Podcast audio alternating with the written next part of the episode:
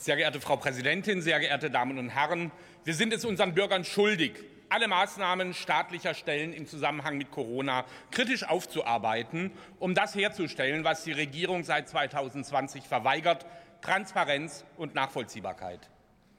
Über 70 kleine Anfragen unserer Fraktion zu Corona blieben meist ohne echte Antworten, weil alte wie neue Regierungen darin versagt haben, in ausreichendem Umfang valide Daten hinsichtlich Effektivität, Effizienz und Risiken ihrer Maßnahmen zu erheben. Gesundheitsminister Lauterbach nutzt wissenschaftliche Evidenz nur, wenn es ihm beliebt und ihn bestätigt. Wenn nicht, ignoriert er sie. Oder weshalb sonst hält der Minister an Maßnahmen fest, deren Bilanz laut Expertenkommission vernichtend ist? Und wo Zahlen, Daten, Fakten vorliegen, sind diese oft politisch kontaminiert. Ich nenne als Beispiel die Fallzahlen, die mit der Anzahl anlassloser Tests ohne medizinische Aussagekraft politisch gesteuert wurden.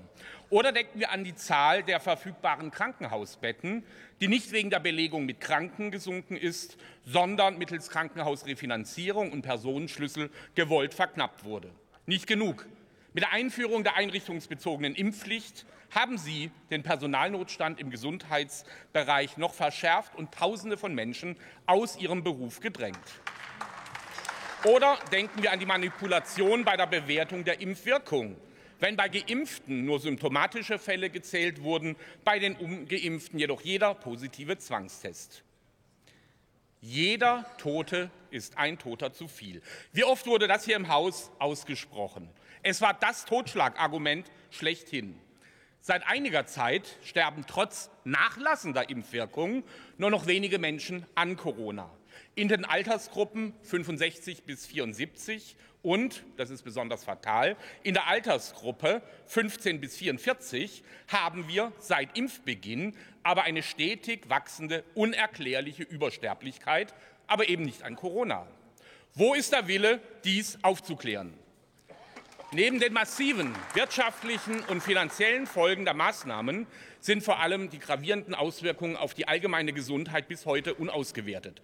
Bei Erwachsenen geht es um die Frage und die Folgen verschleppter Behandlungen und Operationen, um Angst- und Zwangsstörungen, Depressionen und Suchterkrankungen. Kinder und Jugendliche brauchen für eine gesunde Entwicklung in ganz besonderem Maße Sozialkontakte, weshalb sie die größten Opfer der Maßnahmenpolitik waren.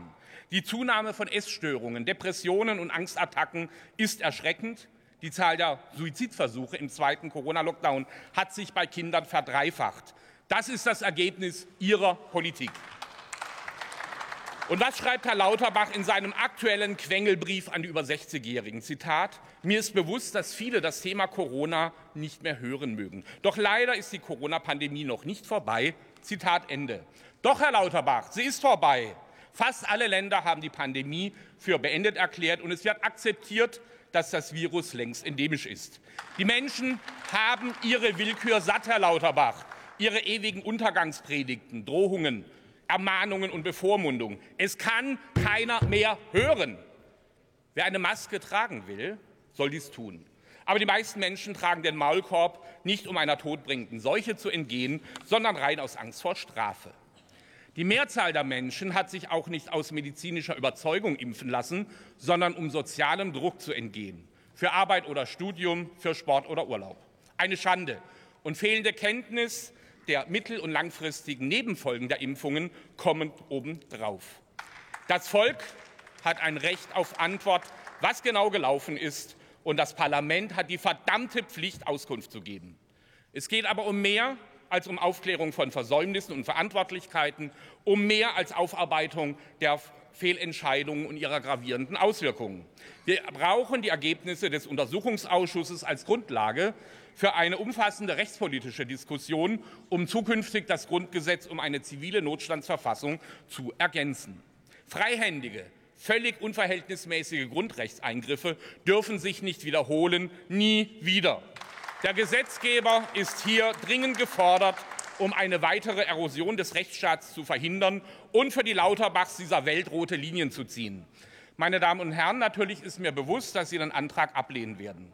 Nicht nur, weil Sie Aufklärung scheuen, sondern einfach deshalb, weil er von der AfD kommt. Ich sage Ihnen nur zu. Denn irgendwann wird dem Bürger die Begründung, die böse AfD, nicht mehr ausreichen. Sie werden dann noch mehr Rückhalt und Glaubwürdigkeit in der Bevölkerung verlieren. Oder Sie trauen sich und stimmen für die Transparenz Ihrer Politik durch einen Untersuchungsausschuss. Vielen Dank.